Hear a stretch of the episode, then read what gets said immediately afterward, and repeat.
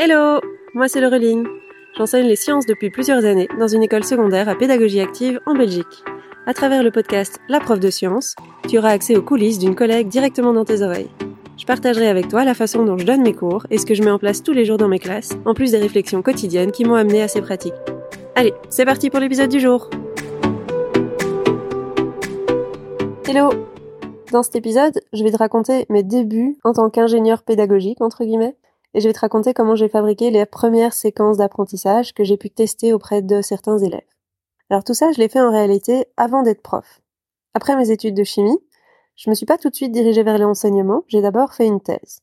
Mais bien vite, j'ai changé de sujet de thèse pour me diriger vers une thèse sur l'enseignement. Et j'ai choisi le sujet qui me tenait le plus à cœur à ce moment-là, puisque j'étais dans un labo de chimie organique, bah c'était l'enseignement de la chimie organique. J'avais en plus une directrice de thèse qui donnait les cours de didactique de la chimie, et les cours de chimie organique à l'ULB. Du coup, c'était tout à fait logique de se lancer dans ce genre de thèse. C'était une thèse un petit peu inédite à l'ULB, il n'y avait pas encore eu ce genre de thèse de didactique d'une discipline qui était menée dans la faculté de la discipline et pas dans la faculté de didactique. Donc ça n'a pas été très bien vu par tout le monde, mais en tout cas, moi je me suis beaucoup amusée à faire cette thèse, enfin en tout cas le début. À la fin, comme toutes les thèses, on s'amuse beaucoup moins, c'est un petit peu pénible et on a très envie que ça finisse. Mais en tout cas, j'en suis ressortie avec euh, certaines séquences d'apprentissage clés en main sur lesquelles j'avais pu travailler à 100% pendant plusieurs années. J'ai même pu aller les tester dans différentes écoles. Et donc je me suis dit qu'une des premières séquences que je pouvais te présenter ici, bah, c'était une séquence pour commencer la chimie organique en secondaire. C'est une séquence qui ne suit pas du tout les programmes classiques, mais qui peut tout à fait s'intégrer normalement dans tes chapitres. C'est juste que tu vas voir, ce n'est pas construit en suivant les unités d'acquis d'apprentissage, euh, et c'est assez différent de ce qui se fait classiquement. Alors, si je te fais un petit récapitulatif historique, l'enseignement de la chimie organique a un petit peu évolué avec les réformes et l'arrivée des UAA, mais en gros, c'est un peu toujours le même style. Quels que soient les pays, c'est un petit peu toujours le même style aussi. On aborde la chimie organique fonction par fonction. Donc ça veut dire quoi? Ben, Ça veut dire que d'abord, on va t'expliquer c'est quoi les alcanes, on va te montrer c'est quoi un alcane, on va te montrer la nomenclature d'un alcane, on va te montrer à quoi ça sert un alcane. On va te montrer où il y a des alcanes dans la vie quotidienne. En fonction de jusqu'où on va, on peut te montrer comment ça réagit un alcane. Et puis, on va passer aux alcènes. Et on va te montrer c'est quoi un alcène, comment représenter un alcène, c'est quoi la nomenclature des alcènes, où on trouve des alcènes dans la vie quotidienne, et comment réagissent des alcènes. Et on recommence, ensuite, avec les alcools, avec les amines, etc., etc. T'as un petit peu compris où je veux en venir. Alors je sais pas si ça s'entend dans ma voix, mais moi je trouve ça particulièrement euh, long et pénible. C'est très très répétitif et je trouve ça très peu intéressant. Alors c'est aussi comme ça que moi j'ai appris la chimie organique et j'étais pas du tout passionnée par la chimie organique au début. Je trouvais ça très répétitif et pourquoi est-ce qu'on nous donne ce cours de cette façon-là? C'est hyper ennuyant. Au cours de ma thèse, j'ai aussi sondé beaucoup d'élèves et beaucoup d'enseignants de chimie. Et en fait, bah, la chimie organique, c'est quelque chose qui est en général très peu apprécié par les élèves, mais aussi par les professeurs.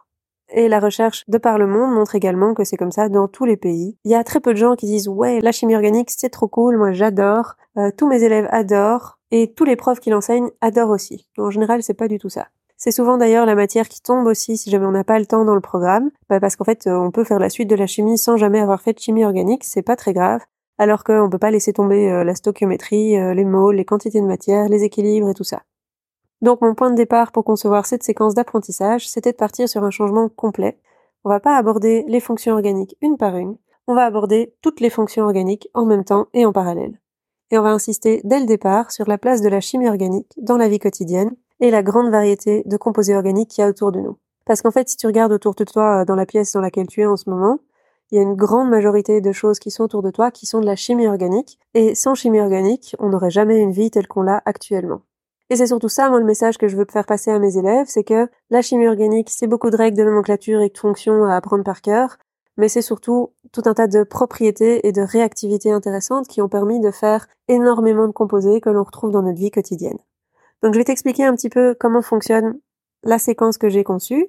Si jamais elle t'intéresse plus en détail, à la fin je te donnerai un lien pour aller la télécharger telle que je l'ai conçue dans ma thèse. Alors elle a un petit peu évolué euh, depuis, mais comme ça tu as vraiment tout le détail qui est rédigé avec énormément euh, d'explications sur comment il faut faire, quel matériel donner à tes élèves, et si tu as besoin pour toi te remettre à jour un petit peu, tu as toutes des molécules qui sont préparées euh, pour que tu puisses donner la séquence telle qu'elle, clé en main.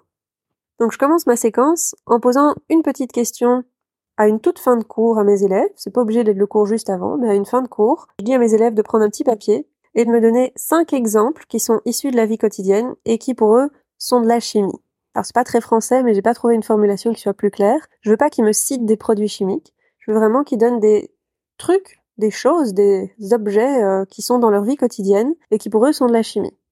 En fait, l'idée c'est qu'il n'y a pas de mauvaise réponse. Hein. Tout ce qui est autour d'eux c'est de la chimie. Et j'aimerais bien que cette réflexion leur fasse euh, réaliser ça. Mais surtout, je vais récolter leurs cinq idées. Et pour le cours d'après, je vais extraire de toutes ces idées la molécule qui est la plus importante, qui est la plus significative dans tout ce qu'ils m'ont cité. Donc par exemple, s'ils me citent le plastique, ben, je vais aller chercher un polymère. S'ils me citent l'essence, je vais aller chercher l'octane. S'ils me citent quelque chose à manger, je vais aller chercher une molécule représentative de, ce de cette nourriture-là, etc. Et je vais prendre toutes ces molécules et je vais les représenter sur une feuille à quatre. Et cette feuille à 4, je vais commencer mon chapitre de chimie organique euh, avec ça. Je vais leur redonner cette feuille et j'ai représenté les molécules en structure de Lewis ou en représentation topologique. Alors ils savent pas encore ce que c'est, mais c'est pas grave. C'est juste comme ça, toi tu sais de quoi je parle. Donc je leur montre ça, je leur distribue et je leur explique ce que j'ai fait. Voilà, ça c'est toutes les molécules qui se trouvent euh, dans une majorité des produits que vous m'avez donnés.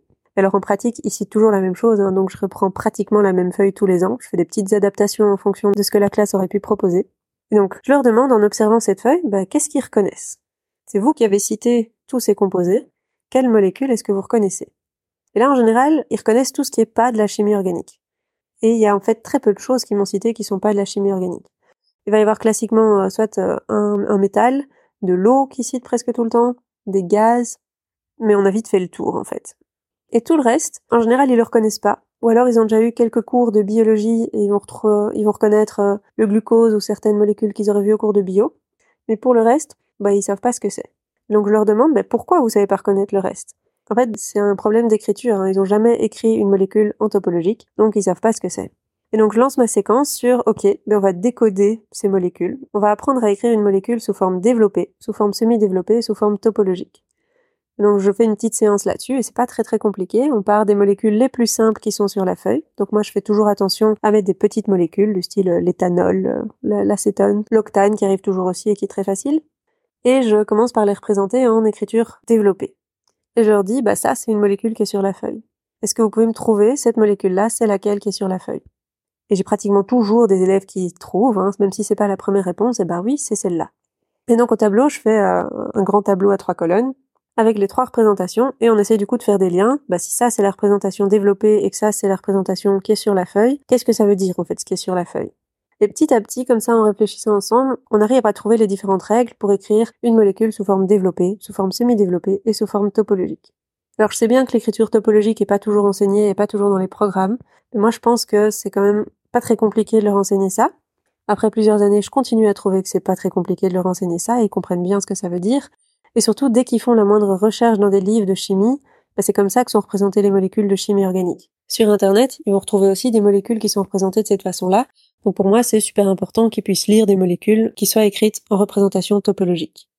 Alors, je leur refais quelques petits exercices là-dessus. Si besoin, ils en ont plus à domicile avec la correction. Et puis, on peut enchaîner. Ok, maintenant, vous savez écrire ces molécules.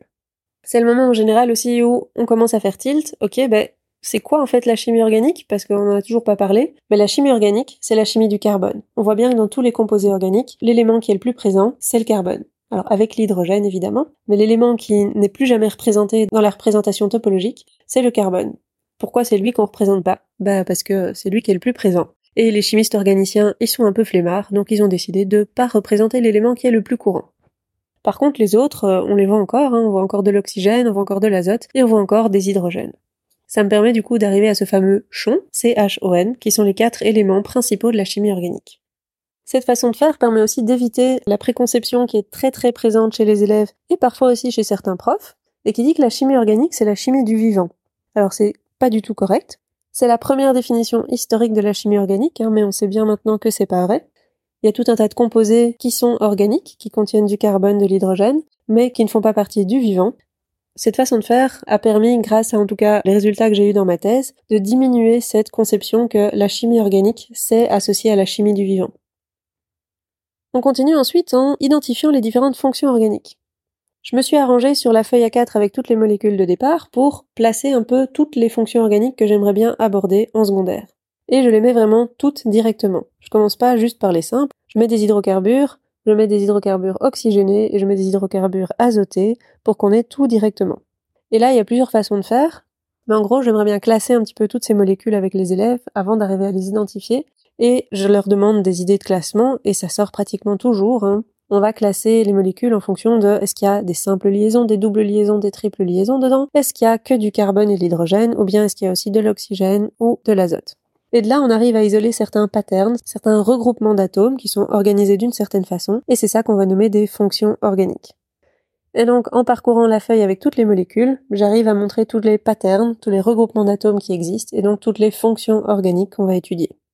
Il y en a certaines qui sont simplifiées. Si vous avez fait de la chimie organique plus tard, j'ai fait des simplifications et je le dis chaque fois aux élèves aussi. J'insiste sur le fait que, en fait, il existe des, dizaines, voire des centaines de fonctions organiques, mais que là, on va se limiter à une dizaine de fonctions organiques en secondaire. Et donc, euh, certaines sont un peu pas correctes. Par exemple, je vais pas leur parler d'imines, je vais juste leur parler d'amines, mais parfois euh, il y a des imines qui sont présentes dans les molécules organiques que je leur montre, bah tant pis, je les appelle des amines à ce moment-là, et euh, bah je vais estimer que c'est pas trop grave. À l'époque où j'ai conçu cette séquence, on en a d'ailleurs parlé avec ma directrice de thèse, qui considère que c'est pas un problème si on leur énonce dès le départ qu'on fait certaines simplifications, pour qu'après, s'ils continuent la chimie organique ensuite, ils puissent adapter ce qu'ils ont appris à ce moment-là.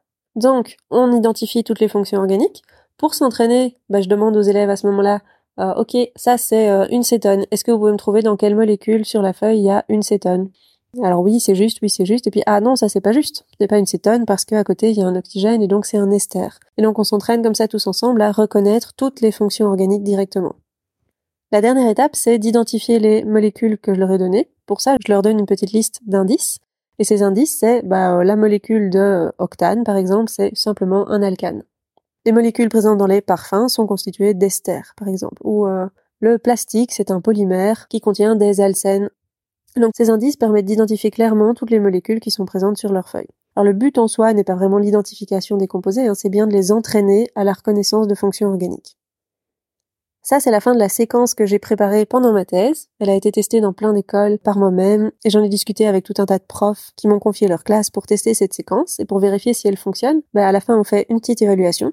Si t'es intéressé, cette évaluation, elle est aussi comprise euh, dans la séquence que j'ai écrite et à laquelle je te donne accès si tu veux.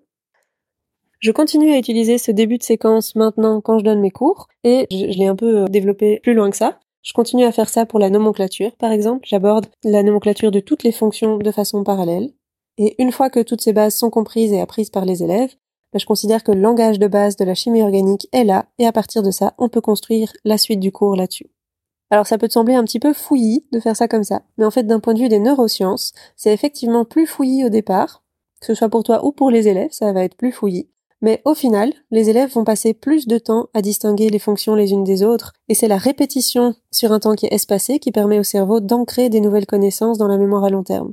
Donc en fait, il y aura une meilleure rétention de l'information sur le long terme parce que les élèves auront passé plus de temps avec toutes les fonctions. Alors que si ils commencent par les alcanes, et puis les alcènes, et puis les alcools, et puis les acides carboxyliques, en fait, ils passent beaucoup de temps avec les alcanes, et encore, seulement si tu répètes des choses sur les alcanes à chaque cours, et il passe très peu de temps avec la dernière fonction que tu vas aborder.